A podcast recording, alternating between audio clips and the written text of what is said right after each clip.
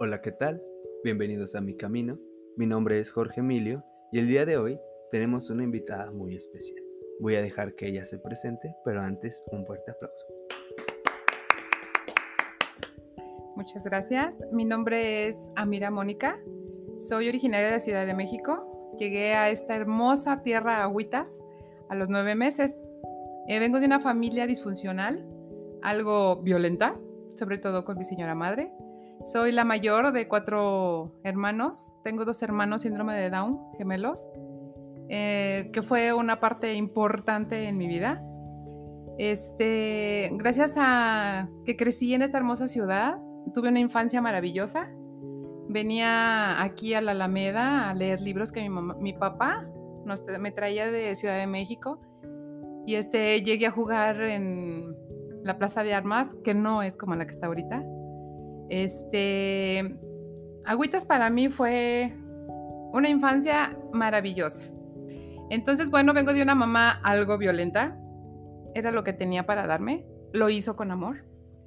Y bueno, este, yo siendo muy joven, yo quería ser maestra de niños sordomudos, pero mi mamá dijo que no, que porque yo nací para casarme y no para estudiar por ser mujer. Entonces, pues efectivamente, a los 16 años me casé. Tengo a mi primer hijo y este, y pues por supuesto que éramos dos niños, ¿verdad? Y tronamos como hijotes. Y entonces, este, pasa el tiempo, conozco a otra persona, me vuelvo a casar, tengo otros dos hijos, un, un hombre y una mujer. Y también, pues no, no era lo esperado y también, pues se terminó.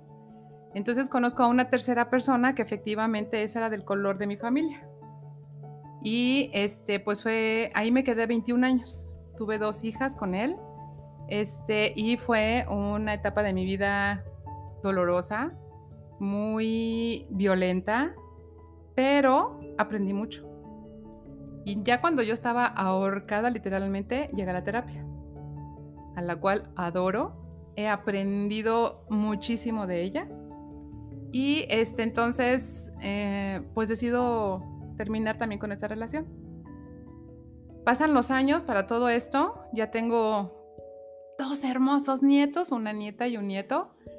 Este, mis hijos ya todos abrieron las alas en este hermoso cielo llamado vida. Y eh, bueno, después del divorcio empiezo a, retomarme a mí misma. Después de 50 años, empiezo a retomarme a mí misma y empiezo a aprender muchas, muchas cosas. La, psicología para mí fue la puerta a un universo nuevo, a un mundo totalmente diferente, a algo maravilloso, donde todas tus malas creencias que vienes arrastrando de, pues de tu, de tu familia de origen, de tu entorno, de todo lo que ha cambiado, lo que es mi agüitas de los 60 ahorita. Entonces, este, pues empiezo a, mi cambio, a mi retomarme. Gracias a la violencia llego a terapia este, por parte del gobierno del estado de Aguascalientes con una psicóloga maravillosa, Carla, que pues ya no está aquí en Aguascalientes, ella se fue a su tierra natal. Y con ella aprendí un montón de cosas, sobre todo conocí la tanatología. Mi hijo mayor tuvo un accidente hace muchos años atrás, muy fuerte en una moto. Se desbarató la tibia derecha, el músculo, sus pulmones se llenaron de sangre del, del golpe, su cerebro se inflamó, o sea, y ella, porque yo estaba yendo a terapia por la violencia que yo tenía en casa, ¿verdad? Violencia intrafamiliar. Y entonces ella me detiene, porque yo iba a salir como loca, como bólido a ver a mi hijo, y entonces ella me detiene y me dice que me despida. Y yo así como que, ¿qué? ¿Perdón? Porque si ahorita llegas y él ya está muerto, ¿qué vas a hacer? Yo o sea, auxilio, socorro. Y ahí es donde conozco la maravilla de la tanatología y yo me enamoré, dije, wow, qué, qué mágico es esto. Y entonces me despido de mis hijos, de mis padres. Pasa el accidente, bueno, mi hijo no murió, un proceso, etcétera, etcétera. Pero cuando llega la muerte de mi papá, o sea, fue maravillosa porque ni te debo ni me debes. Y estamos en paz. Entonces él se fue muy tranquilo, se fue muy en paz. Yo tranquila y en paz, a diferencia de que no sabemos qué hacer con el dolor, qué hacer con la pérdida, ¿verdad? De un ser que pues queremos y que se va y no va a volver. Entonces todo el proceso que yo aprendí es, es magnífico. Mm, yo se los recomiendo al 100 y subiendo, dicen mis hijas. Entonces es muy padre poder canalizar el dolor a algo positivo, a algo maravilloso, a algo que la muerte es parte de la vida. Entonces, bueno, empiezo a retomarme, cambio un montón de cosas en casa, tanto con mis hijos como conmigo. Y entonces, pues bueno, empieza a, cambiar porque es increíble cómo cuando empiezas a cambiar tú, todo tu entorno cambia, tus hijos cambian, tu vida cambia, o sea, llegan, se van personas que tuviste toda tu vida y regresan nuevas. Decía, decía la terapeuta que a tu nivel, ¿no? O sea, porque luego vas, los vas dejando en el camino y ellos se quedan allí en sus ideas, pero tú ya cambiaste esas ideas, ya estás viendo unas nuevas, quieres cosas nuevas para ti. En este retomarme, conocí este, dos centros holísticos muy, muy padres. Tenido la fortuna de conocer monjes tibetanos, lo cual es una filosofía y no una religión. Este, conocí a un médico ayurveda, he conocido, o sea, la filosofía es padrísima porque ellos en serio ven lo mejor en, en, la cosa peor que tú puedas decir, no, es que cómo es posible que usted vea algo bonito en esto. Y él te hace ver que sí hay algo. Y lo mejor es la enseñanza que te deja. No nada más es, mira, es que es aquí, no, no es que ¿Qué te está enseñando esta situación o qué te está diciendo para que tú cambies? ¿Verdad? Porque muchas veces nos vamos por la vida así como zombies, les digo yo a mis amigas, que andamos en la vida como zombies y pues, pues ya, y así nos fuimos y nunca aprendimos y nunca vimos y nunca supimos nada. Entonces, pues muy padre. Este, la terapia hizo que que yo me observara y qué era lo que yo quería para mí y qué era lo que yo no quería para mí. Entonces, bueno, este, a esta juventud que tengo ahora, retomo el ejercicio. Yo había subido mucho de peso en mi tercer matrimonio por lo mismo. Llegué a pesar muchos kilos extras. Y entonces ahorita todavía sigo en ese proceso de que he bajado. No hago una dieta así que ustedes digan, uy, que la dieta. No, no, no. Yo dije, nada más le voy a bajar poquito porque bueno, comer es un placer y más si yo soy chef, ¿verdad? O sea, pues olvídate. Entonces he bajado de peso y retomé el ejercicio porque efectivamente yo no quiero ser como mi mamá. Yo quiero ser una viejita movible. Entonces, en la familia de parte de mi papá, tenemos, tuvimos una tía preciosa, la tía Mari, que duró muchos, muchos años y moviéndose. Entonces, eso es lo que yo quiero para dentro de 30, 40 años más. Si es que todavía vivo, ¿verdad? Porque hoy estamos, mañana quién sabe. Por eso hay que vivir el presente. Entonces, este, pues hago mi ejercicio, hago caminata, trato de comer de todo y pues te empiezas a querer a ti misma. Empiezas a sentir que es maravilloso ver al espejo y decir, bueno, pues hoy estamos un poquito hinchaditas, pero mañana menos hoy eh, va a ser un día maravilloso. Entonces, pues es muy, muy padre el retomarte. Es maravillosa la, psicología. Ahora he descubierto que tiene miles de ramas. Cuando ah, yo quise también, este, como ya mis hijos empezaron a crecer, dije, bueno, una de mis hijas, la más chica, me dijo, bueno, mamá, pues el dinero que estabas gastando en nosotros, pues gástalo en ti. Y entonces decido meterme a una universidad a estudiar. Por cosas de la vida, pues lo dejé ahí, pero el primer día de clases, el maestro nos dice que qué especialidad queríamos y yo por dentro pensé, o sea, ¿qué le pasa? Es mi primer día de clases y ya me está pidiendo la maestría. Y entonces ya este, yo le dije que tanatología. Él era nuestro primer momento que nos veía y me dijo, no señora, usted este, es muy sensual, usted debería de ser sexóloga. Y yo, perdón. Y entonces él me recomendó a una chica preciosa que por cierto vivió un tiempo aquí en Aguascalientes, una sexóloga, y no, hombre, sí aprendí un montón. porque decía, ¿qué me, puede, ¿qué me puede enseñar a mí si yo con tres matrimonios? O sea, hello. Ah, sí, hello, Moniquita, porque es un mundo maravilloso también la sexualidad. En mis tiempos, pues mis papás no hablaban de eso, ¿verdad? O sea, cero. Y aprendes muchas cosas. Y entonces a estas alturas de mi vida, que retomo, te digo, retomo, me retomo a mí misma, fueron pues cuatro años de terapia, de trabajar en mí, de perdonar, de perdonarme, que es lo que creo que ha sido un poquito más difícil, de darme cuenta de un montón de cosas. Y te digo, cuando llega la terapia, todo te cambia. Entonces, que haya llegado los budistas, que haya llegado la yoga, todo eso mm, que vas aprendiendo en el camino, que dices, ¿cómo es posible que puedo sanar mi cuerpo con la comida? ¿Cómo es posible que puedo sanar mi cuerpo con mi mente, con la meditación? Eh, me voy a confesar, la, la, meditación ahorita yo no he podido pasar de cinco minutos porque es, o sea, es una disciplina muy dura.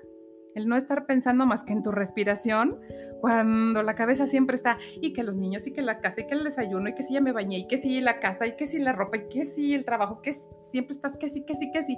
Entonces decirle a tu, a tu mente, alto, nada más es la respiración, no pienses nada, híjole, y te empieza a picar la piel, te da comezón, y, ay, ya me duele la espalda, y, ay, me duele aquí, o sea, se queja, tu cuerpo dice, oye, ¿por qué? Si siempre me traes al 100 y ahorita quieres que me queden ceros, pues, ¿qué te pasa? O sea, hello. Entonces, sí es, pero te caen un montón de 20. Cuando ya empiezas a controlar eso, cuando empiezas a vibrar con los mantras, con, la, con los cuencos, con, con la música, dices, oh, qué interesante. Entonces empiezan a, estás tú tratando de no tener ningún pensamiento cuando de la vida algo, ¡tas! Que decían, que dicen mis hijas, ¿te cayó el 20? Pues sí, te caen los 20. Y es muy, muy padre que esos 20 luego te van diciendo, te van contestando preguntas que te hiciste, y es que por qué yo, y es que por, qué me pasa a mí, o no aprendí nada aquí, o qué onda, ¿no? Entonces te digo, em, la terapia para mí fue mi, la puerta que me abrió a un universo o mundo nuevo. Se los recomiendo a todos y a todas porque la verdad sí, sí te cambia. Por lo general tenemos la mala información de que, ay, no, un psicólogo es para locos. No. Yo creo que de todos tenemos un poco de locura, tenemos creencias erróneas, que bueno, nos fueron dejando nuestro linaje familiar, ¿verdad? Como ese que me dijo mi mamá, pues tú para qué estudias, tú te vas a casar porque eres mujer. Entonces, pues es una, algo erróneo porque a estas alturas del partido, si no tienes una preparación, pues, ¿qué haces? Te pones a llorar como yo, ¿verdad? En el momento digo, ay, ¿ahora qué hago?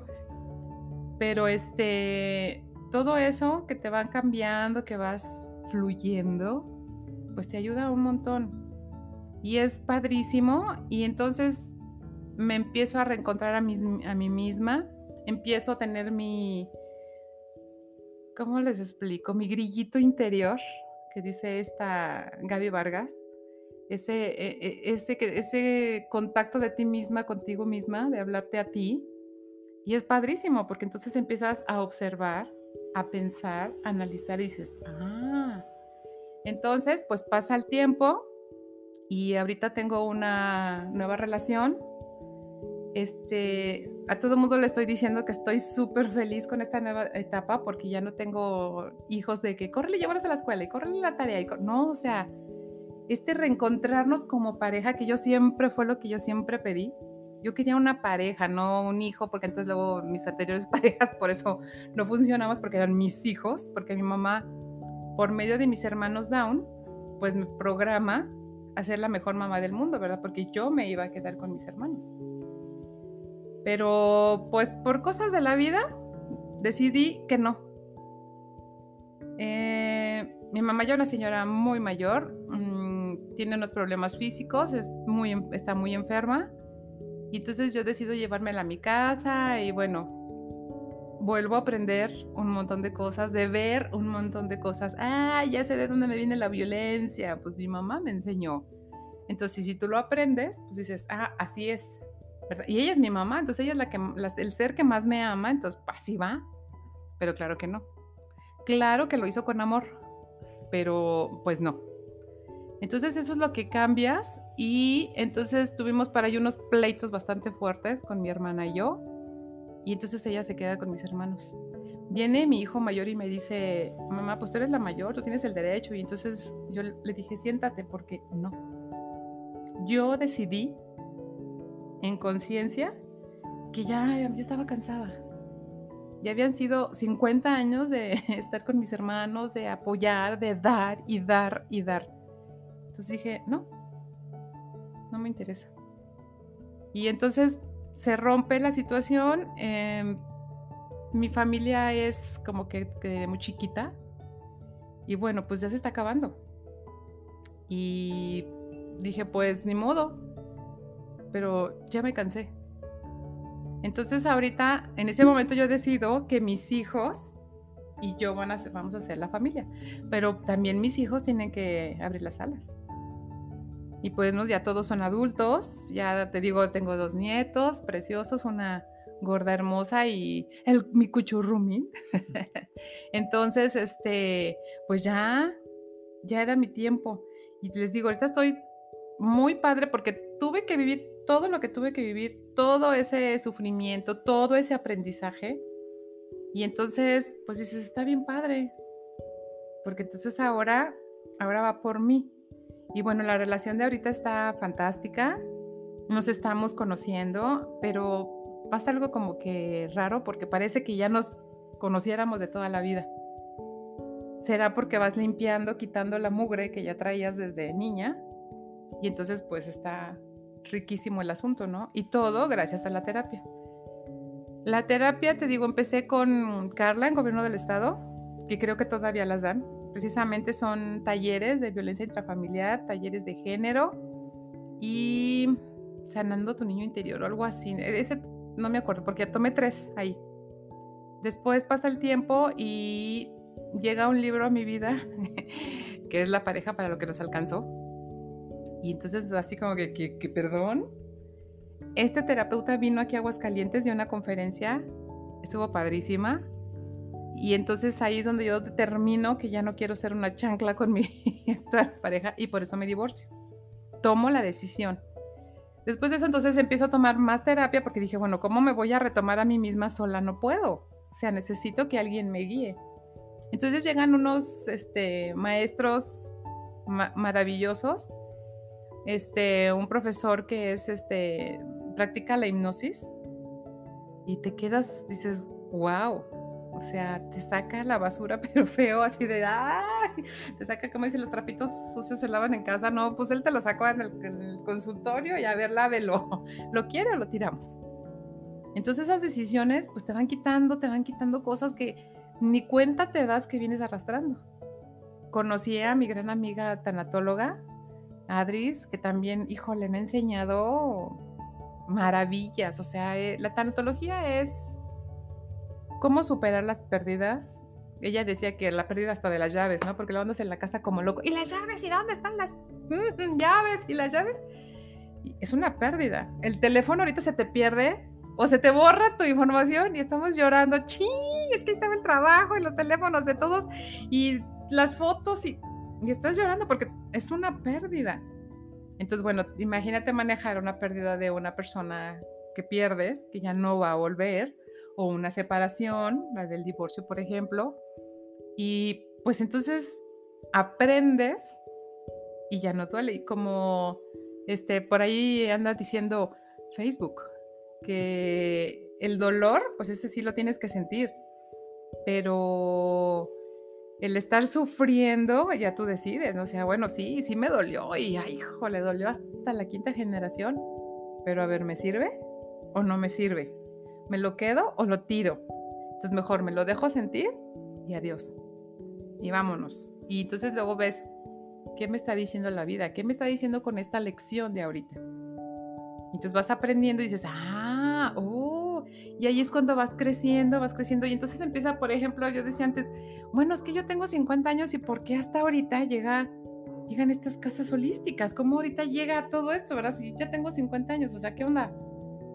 ¿Por qué? Porque cuando yo empiezo el cambio, la misma vida te cambia. Y entonces todo se acomoda y te va dando y vas aprendiendo, te digo, un montón de cosas, vas entendiendo por qué tus hijos son así. Algo que también me impresionó mucho fueron las constelaciones familiares, el famoso linaje.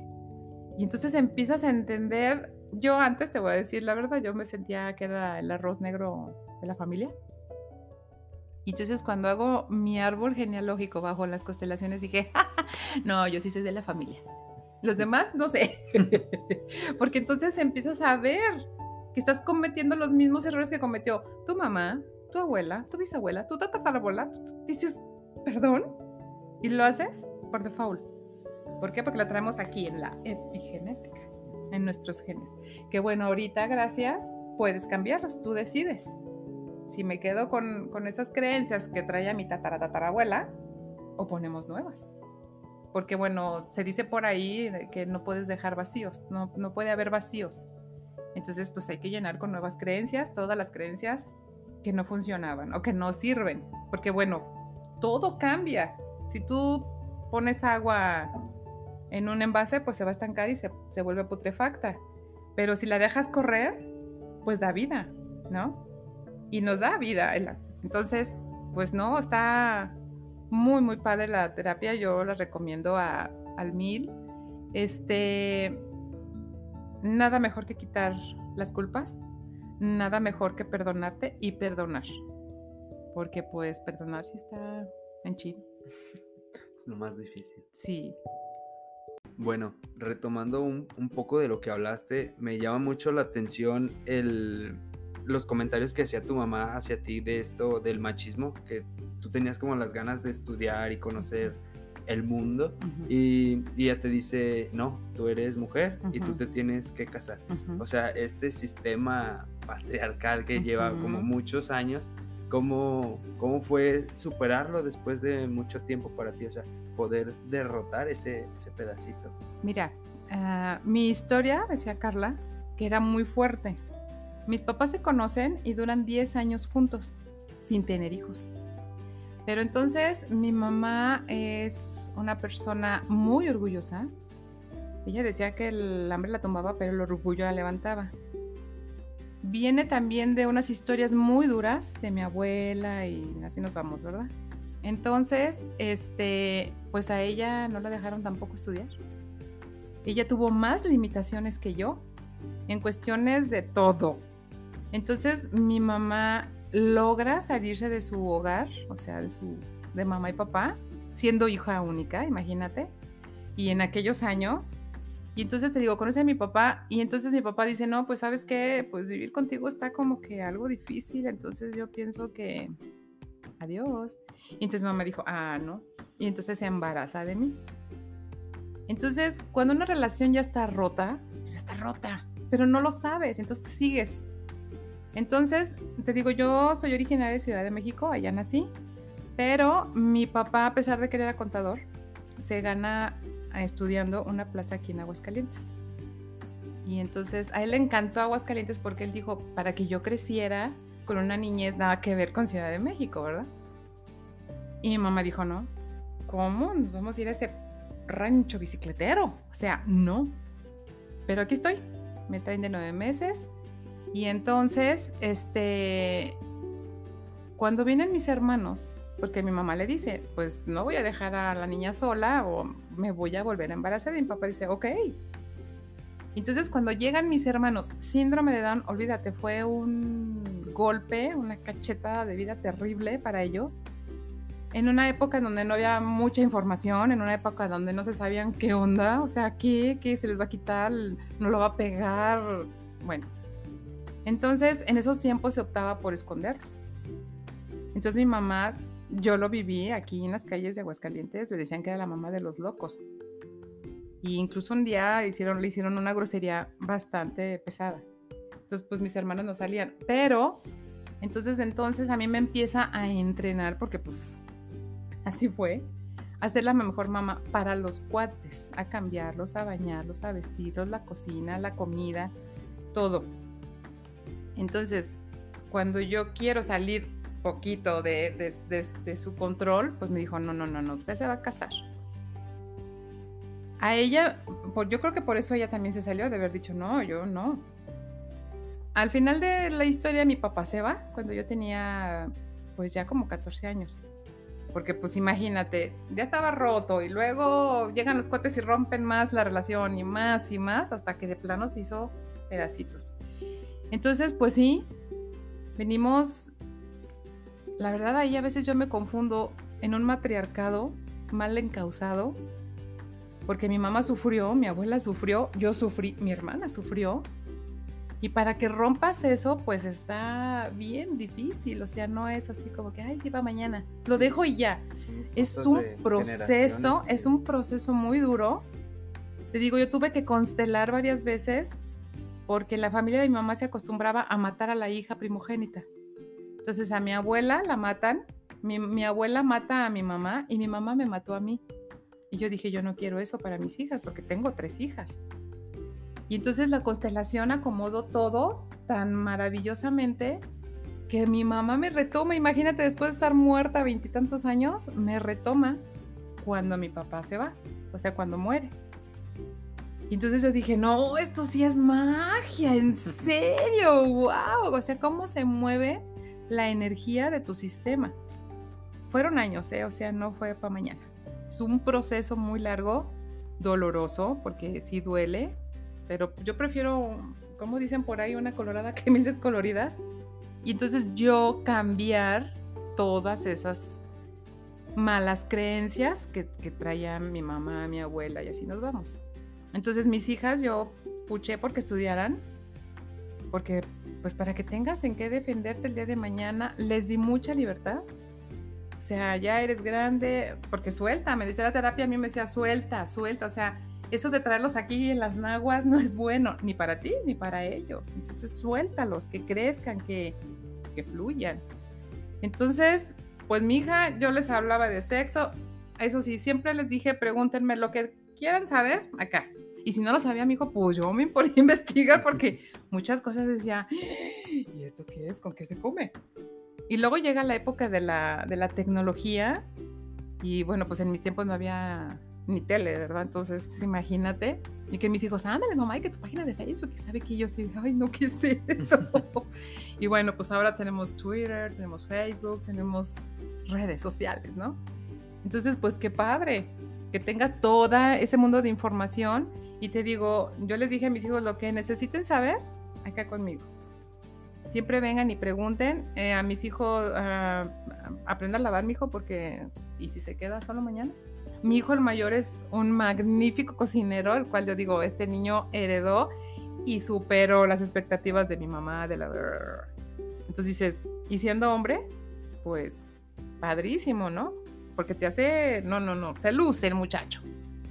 Las, las hijas, o sea, vámonos, podemos. Y te digo, bueno, la más grande dejó la carrera ya casi para terminarla, pero tiene armas para defenderse de ella en el mundo de afuera, ¿no?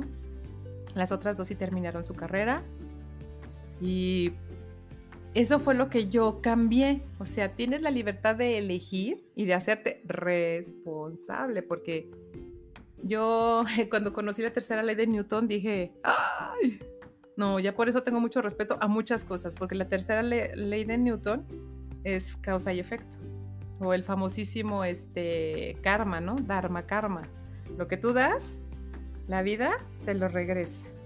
Entonces dices, uy, no, pues si portándome bien, queriéndolos, tomándolos, siempre estando para los hijos y todo.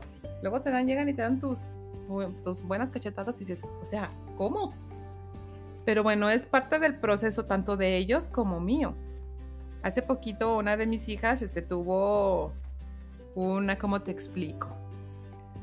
Pues sí, fue leal a su sistema. Ella, ella era la que seguía para matar y ella se mató solita, no la maté yo. Entonces ella solita empezó a sacar cosas de la casa y bueno, como sea.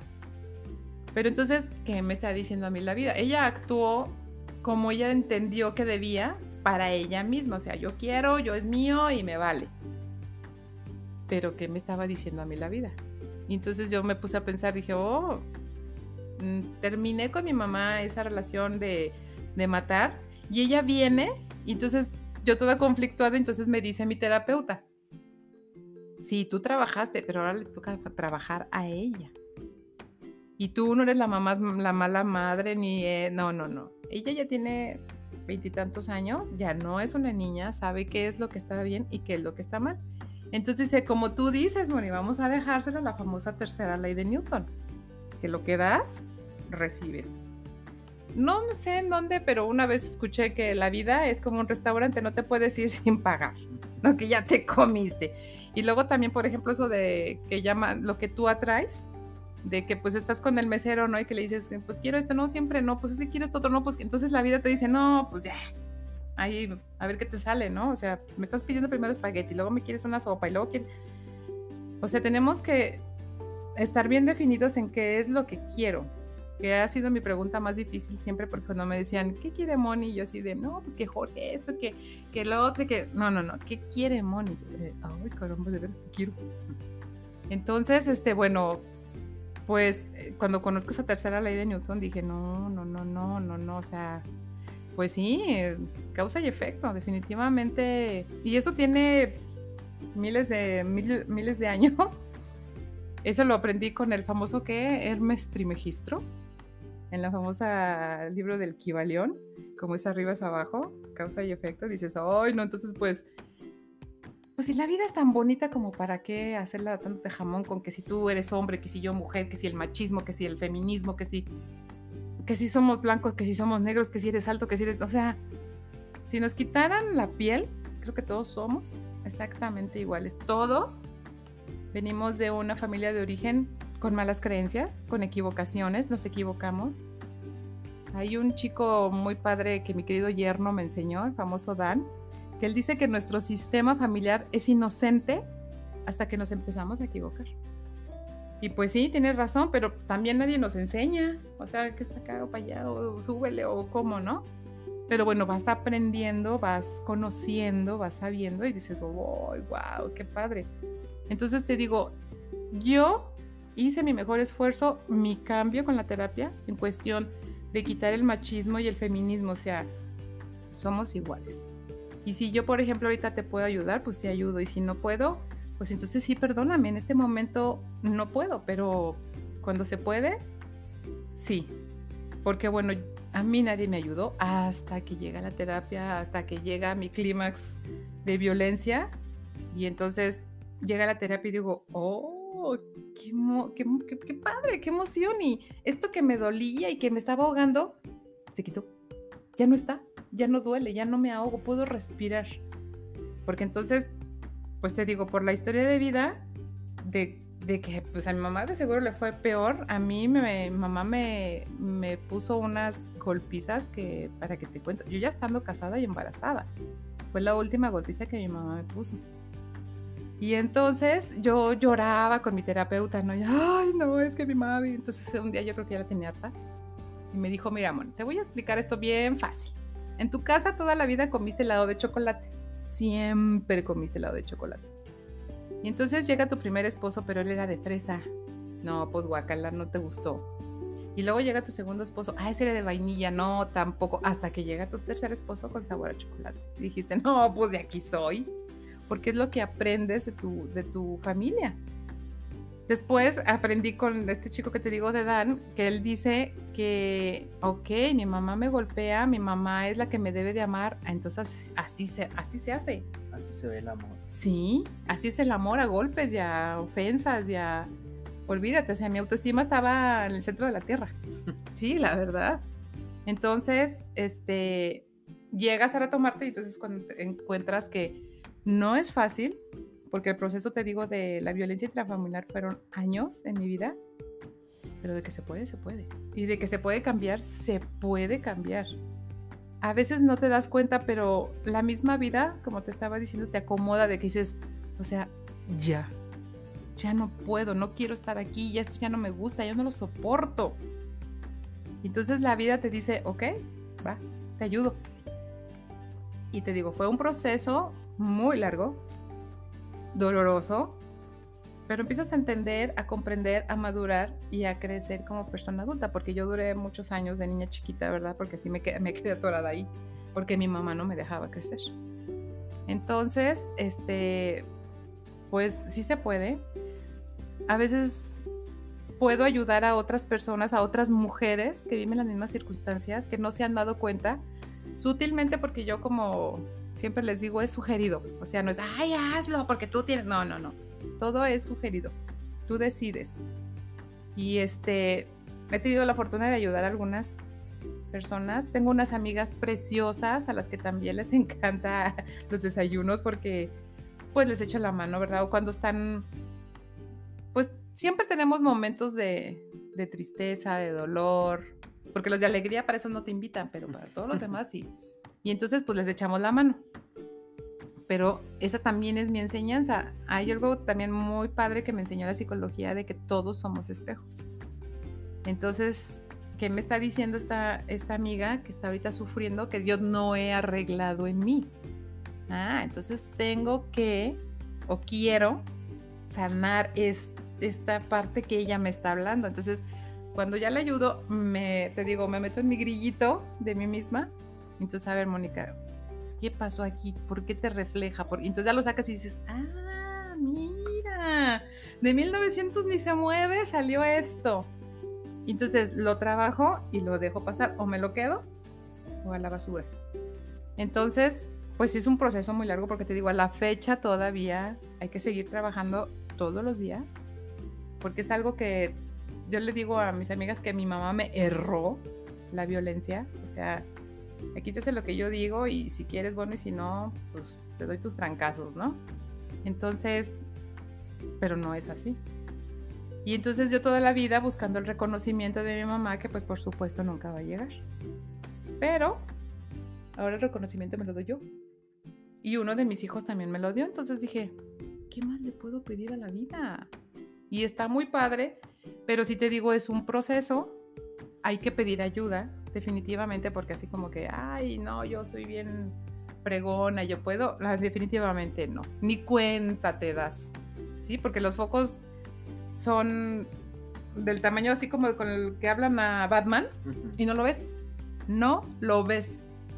Nomás sientes que algo está mal, pero no sabes qué, ni cómo, ni a dónde. Entonces, pues sí, sugerido la terapia, definitivamente. Es como lo más beneficioso. Sí. Y ahorita hablando de estos focos, no sé si, si puedas mencionar como los principales focos, así como el, el amiga date cuenta, este famoso amiga date cuenta. Algo que para que la gente, en caso de que esté viviendo algo así, y, se reconozca con esto de tu voz de la experiencia que ya incluso saliste, estás trabajando respecto a ello, que, les digas, tengan cuidado si llegan a hacer, no sé, no sé qué cuestiones Ajá, mira, este, hay, es, es muy, muy como sutil el asunto, porque como yo aprendí a comer violencia en casa, pues yo decía, así va el asunto, ¿verdad? pero claro que no. Pero por ejemplo, este, cuando te empiezan a acabar tu autoestima, con no sirves, con no me gusta, o tú qué sabes, o el dinero es mío, porque la violencia no nada más son golpes, hay violencias, la yo no sabía, pero la peor violencia que existe es la de ignorarte.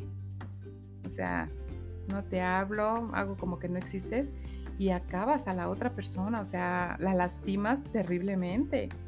Entonces, este, pero como vives con eso, dices, así va, es normal. Pero te digo, llega el momento en que tu cuerpo es más sano que tu mente. Entonces cuando empiezan las enfermedades. Yo te digo, empecé a subir mucho de peso para que nadie me tocara, ni mi pareja. O sea, no me vuelves a tocar, se acabó. Subí muchos kilos, como 50, 60 kilos. Y este, y te empiezas a dejar, o sea, ya no te arreglas, te bañas muy a fuerzas y tu cuerpo empieza a hablar, en mi caso. Me empezaron a doler las rodillas, mis pies parecían dos patas de elefante, o sea, así hinchadísimas, dos pasos y ya, ay, ya me cansé. ¿Por qué? Porque no quería avanzar, o sea, mi cuerpo me estaba diciendo, a ver, ¿te pones las pilas o, cómo le hacemos? Porque si tú no entiendes acá en tu cerebrito, pues yo ya, yo ya no voy a andar cargando cosas que no son mías. Muchos se enferman. Este, te digo, con hay una ¿cómo te diré? Conocí por la psicología la, la este, biodescodificación. Que es padrísima porque entonces tú buscas lo que te duele o la enfermedad y entonces ella te la canaliza a tus emociones. Entonces dices, y no puede ser, pues sí. Entonces tú trabajas esa emoción con ayuda de un psicólogo, de alguien preparado y entonces tu cuerpo empieza a sanar, es increíble. Increíble. Y entonces me doy cuenta ahí que mis rodillas y mis piernas estaban así. Incluso le compré la idea a mi mamá de del cómo se llama de las varices para no avanzar, para estancarme, para, para quedarme en donde mi mente me decía que era lo correcto, pero mi cuerpo decía, no, tienes que avanzar. No podemos seguir quedándonos en esta violencia, porque te va a matar y luego. Entonces te digo, el cuerpo es una de las cosas en primera. En segunda, tu entorno. Las amigas a veces te dicen, oye, pues ¿cómo que no te deja salir? ¿O cómo que no te da? Entonces ahí es donde tú debes de ver, a ver, ¿por qué no me da? ¿Por qué no me deja? O sea, él no es mi dueño. Una vez que mi expareja me dijo, ay, pues debes estar contenta porque te saqué. Ay, yo dije, o sea, te cae el 20 y dices, o sea, no soy perro para que me saques. Y ese fue un así, wow. El que todos somos espejos, dices, ah, caramba. o sea, no, yo quiero, ser yo quiero verme más bonita, yo quiero estar mejor. Porque definitivamente, pues sí, los hijos tenemos broncas en las escuelas, broncas entre hermanos, o comen mucho o no comen. El sueño es también un foco totote, así te digo, de que le, con el que le hablan a Batman. El sueño es horrible, el miedo. El miedo ese es, híjole, un, un, algo para que tengas que trascender muy fuerte. Yo te digo, este expareja llegaba, antes de que metiera la llave, yo empezaba a temblar como como gelatina, o sea, yo no podía controlarlo, mi cuerpo empezaba a temblar porque ya sabía que esta persona venía alcoholizada y que íbamos a tener nuestro, nuestro show. Entonces, pues confrontando ese miedo, a mí Carla me enseñó que con respirar empiezas a, tranquilizar, entonces esta empieza a, la cabeza empieza a trabajar y dices, ah, por aquí, por allá, sube, baja, etcétera. Pero esos son, en mi caso, focos muy grandes que te los están poniendo así grandotes y tú así como que, no, es que así, ahorita lo veo al rato, al rato, al rato, ay, no, sí me duele, pero ahorita, no, alto. ¿Por qué, me, ¿Por qué mi cuerpo me está hablando? ¿Qué me está diciendo? Te digo, y eso de la biodescodificación, hombre. 5,5? Yes. Sí, definitivamente es, es maravillosa, se las recomiendo. Y bueno, ahorita ya con esto que, mencionas de, del sobrepeso que, te llegó a afectar, la manera en que lo afrontaste, además de terapia, fue con ejercicio. O sea, la importancia del ejercicio, porque hasta el ejercicio pasa a ser terapia. Sí. Se vuelve muy terapéutico el hecho de, de como sentir ese dolorcito, ese quemor, y ver los resultados, eso se va transformando en autoestima. Sí y el autoestima que tenías en el subsuelo lo vas sacando y, y de ahí para el real. Sí. Entonces también recalcar como esta, o sea, es terapia, ejercicio y como dijiste, también empezar a cuidar tu alimentación. O sea, son como muchas partes que hay que empezar a trabajar, que el resultado es amor propio. Así es, una eh, autoestima alta. Y, bueno, algo que me interesa mucho de todas estas ramitas que nos mencionas de la psicología, me, gustaría que empezáramos con la ayurveda, que sea, no, no tengo conocimiento, así que ilumíname. Mira, tuve la fortuna, de, te digo, de conocer varios este, monjes budistas y ellos utilizan la ayurveda. Yo me quedé así con cara de, ¿qué es eso? ¿Cómo que se come? Sí, o sea, ¿cómo? Entonces este, el, maestro no te hace ninguna pregunta, es como que muy impresionante. Nada más te observa. Y yo empecé a sudar así de, ay, Dios mío, que me estará viendo, ¿no? Entonces él ni siquiera hablaba español, ni inglés. Entonces tenía un traductor y entonces ella me dijo, dice, él dice que lo que tú tienes es miedo. Y yo, tanto se me nota. Y entonces él me dio una bebida que ahora le llaman que la leche dorada o algo así, con otras, otros ingredientes y ese iba a ser mi desayuno. Para ayudar a mi cuerpo a que sanara para que sanara mi, mi mente. Entonces, ahora sí que en cuerpo sano, mente sana. Y me lo estuve tomando por muchos meses y es en serio, o sea, dices, ¿cómo? Con esta bebida, porque ese era mi desayuno, no podía, no comía nada más más que eso. Y entonces vuelve, vuelvo a lo mismo, vuelves a cambiar. Entonces, por ejemplo, entonces no me pongo a estudiar yo de, a ver, o sea, ¿por qué esta bebida me está cambiando todo? Entonces me, pongo a, ver y, por ejemplo, el, el, ¿cómo se llama? El Dalai Lama tiene su médico Ayurveda y con la alimentación, él es un hombre muy sano. De hecho, hace tiempo leí que estaba enfermo, tenía, tenían que operarlo y no lo operaron porque el Ayurveda lo sana. Entonces, bueno, tienes que cambiar las cosas que no nos sirven, aprender, por ejemplo, yo no sabía ni que existía la cúrcuma y pues ahora la tenemos así en la mesa de, la casa como si fuera sal y nos echamos nuestra, nuestra cúrcuma. hay muchas cosas en la alimentación. Mi mamá toda su vida fue ovo lácteo vegetariana. Yo nací siendo vegetariana. Entonces, este, pues empiezas a ver, ah, no, pues sí. Por ejemplo, una cucharadita de, ¿cómo se llama? De ajonjolí contiene más calcio que un vaso de leche. Entonces dices, ¿cómo?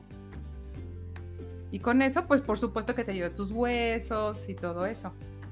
Cuando te digo que yo veo lo del ejercicio, pues yo dije, no, con tantos hijos y como que a qué horas y ir al gym. A mí el gym, la verdad, lo probé y me dio una aburrida porque está siete, siete de esto y mueva los brazos y entonces uno, dos, dos, yo.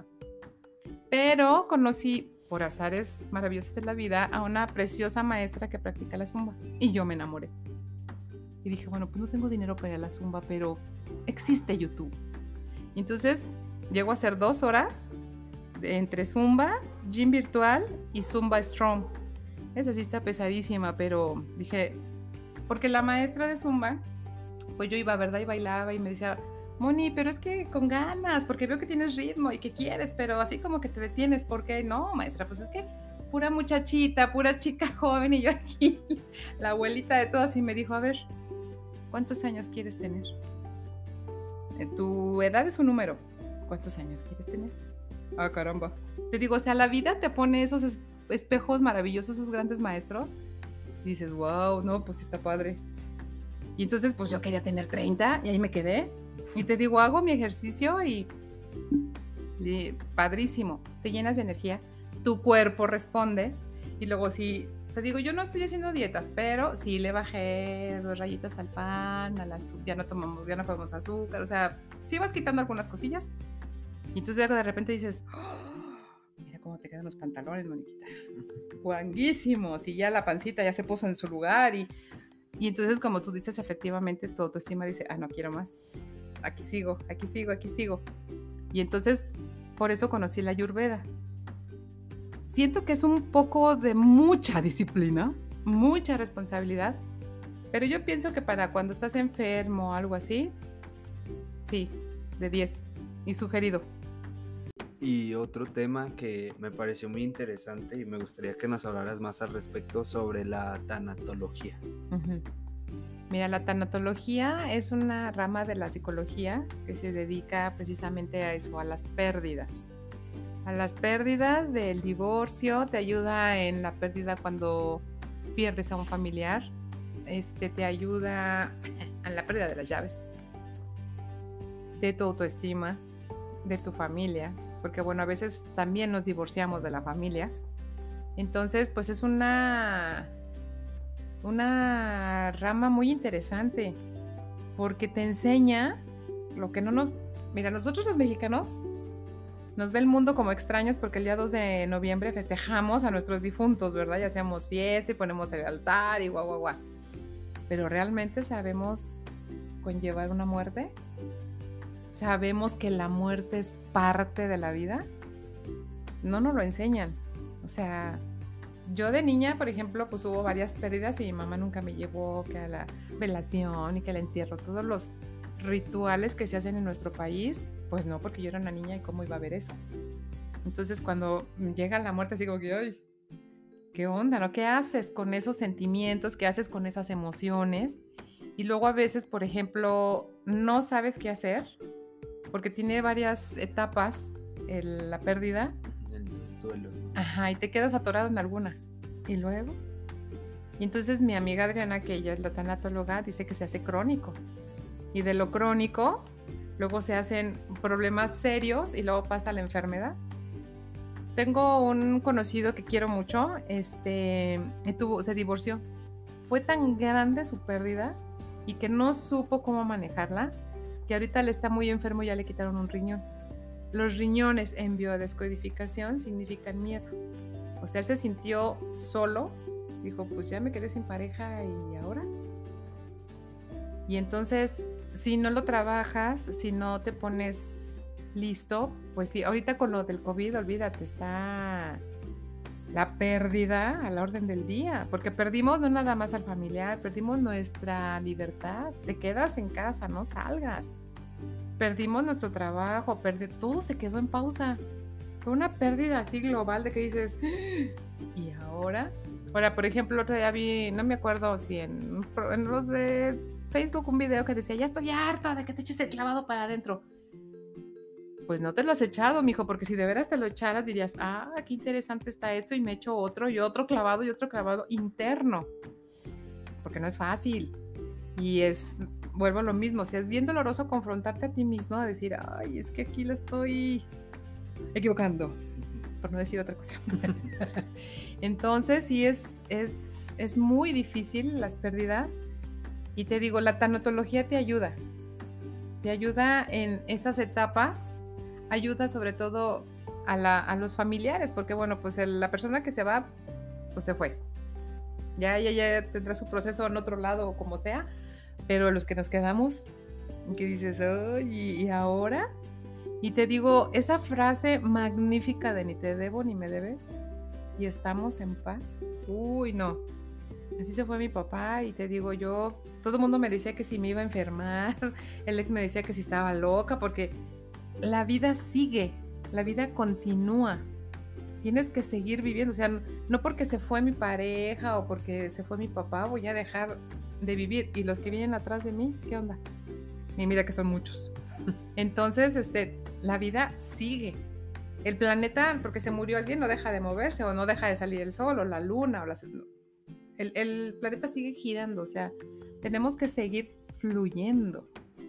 Entonces, acepto el dolor, opto por si me lo quedo o no.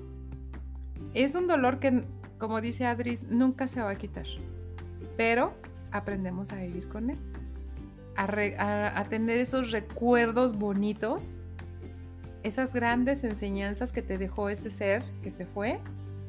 Y entonces dices, pues qué padre, está bien.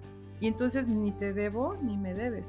El problema aquí es cuando entran nuestro ego, nuestras culpas o, o nuestras inseguridades. de, Híjole, se fue, ¿y ahora qué voy a hacer yo sola? Y, ay, ay, ay, ay. Y pobrecita de mí, ¿no? O sea, me voy a hacer la víctima.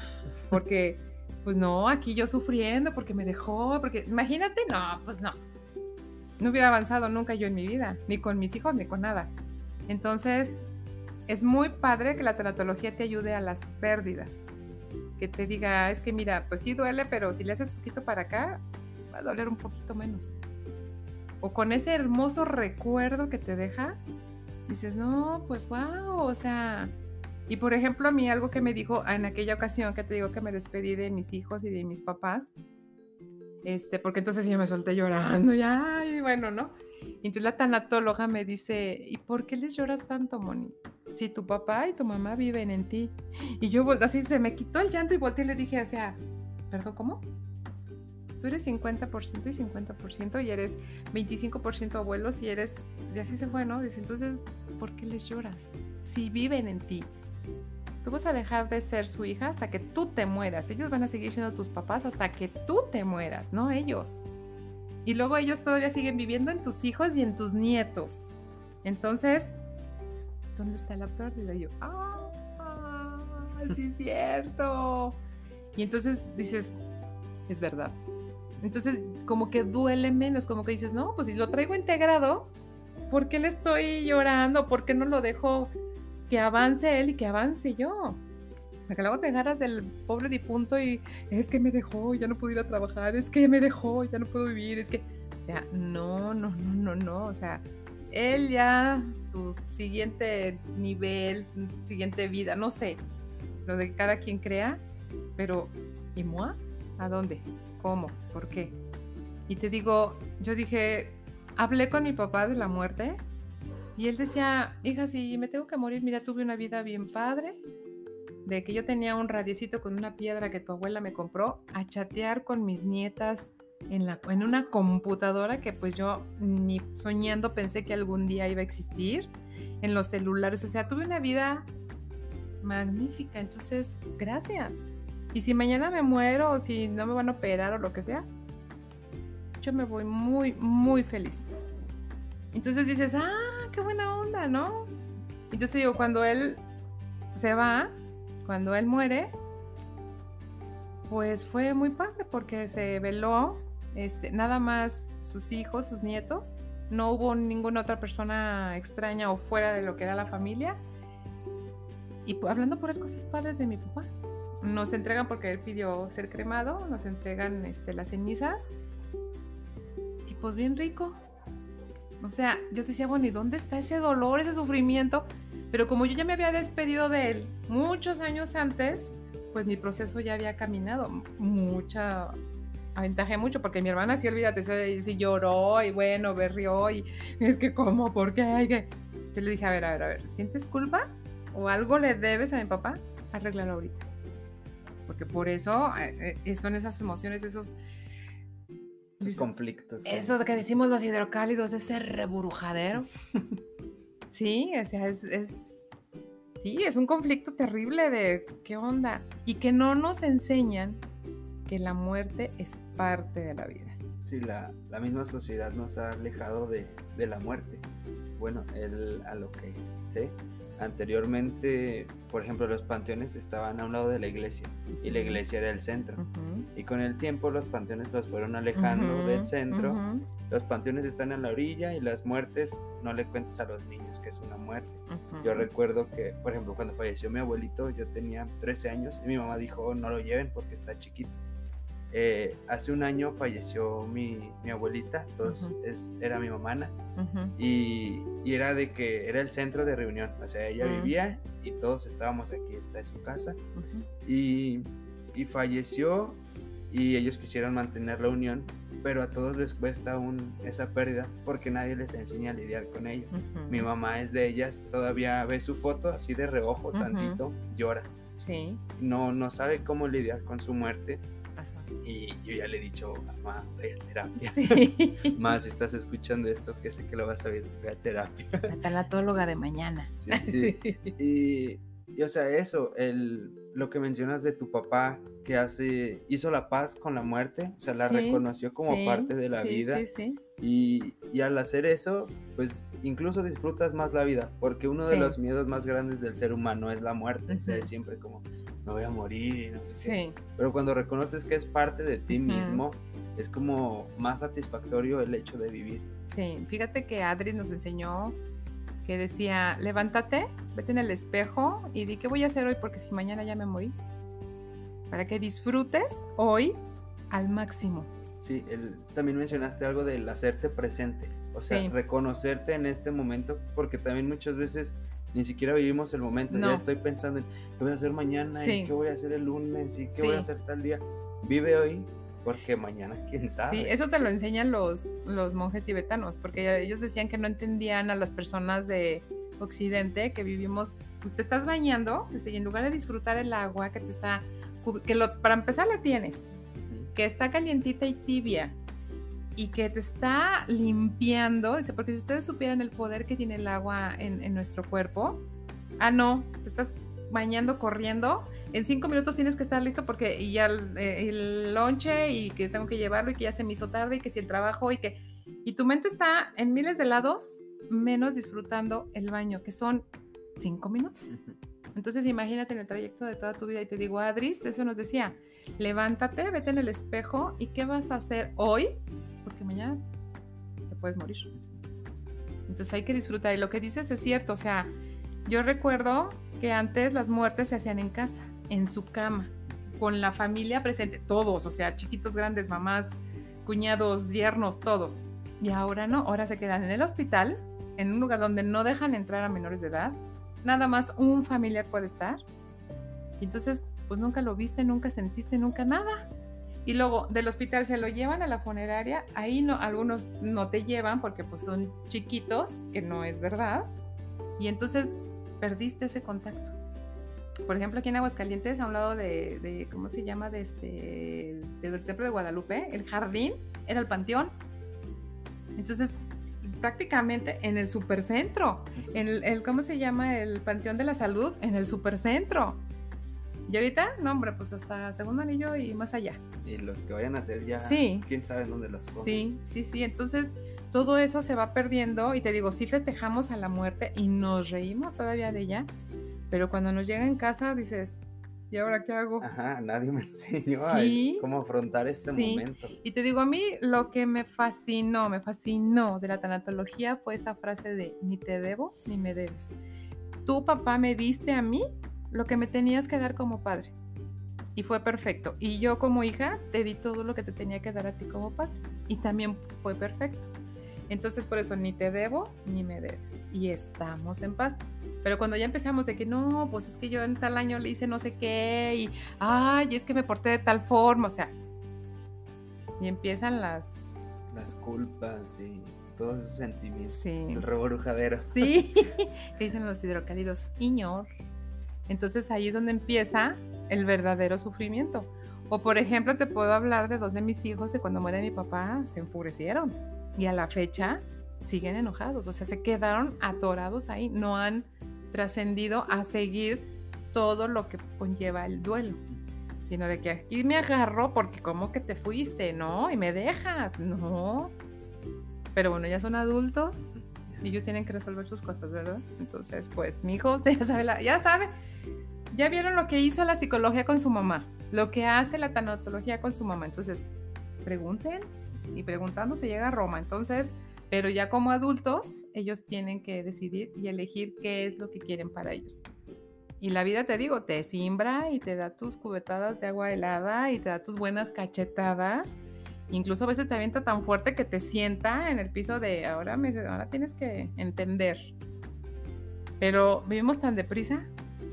Ah, sí, ya me tiraste, pero pues luego vengo, ¿eh? Y te levantas y corres. Sí, sí, estoy muy triste, pero pues lloro una noche antes Sí. de dormirme porque traigo prisa. Sí, Y bueno, por último, y antes de despedirnos, eh, quiero resaltar algo que noto en ti, esta parte de que tú te haces responsable de lo que te corresponde a ti y no estás como queriendo agarrar lo de los demás. Lo No. que mencionas de, de tus hijos, de que los ves molestos, pero tú sabes que eso no es para ti, o sea, No. es su duelo Sí, y no vas y interfieres en No. ello. Es solamente tu persona sí, y hay que trabajar en mí. sí. Y solamente es Sí. eso. Si yo no puedo llegar y decirte, ay, pues es que tienes que cambiarte esto. y esto". No. Tú me reflejas algo que tengo que cambiar yo. Cuando yo empiezo el, el proceso de mi caminar, cuando empiezo a cambiar yo, empezaron a cambiar mis hijos y te juro que hasta cambió el ex que es un buen tomador. O sea, dices, ¿en serio que esto es magia o cómo?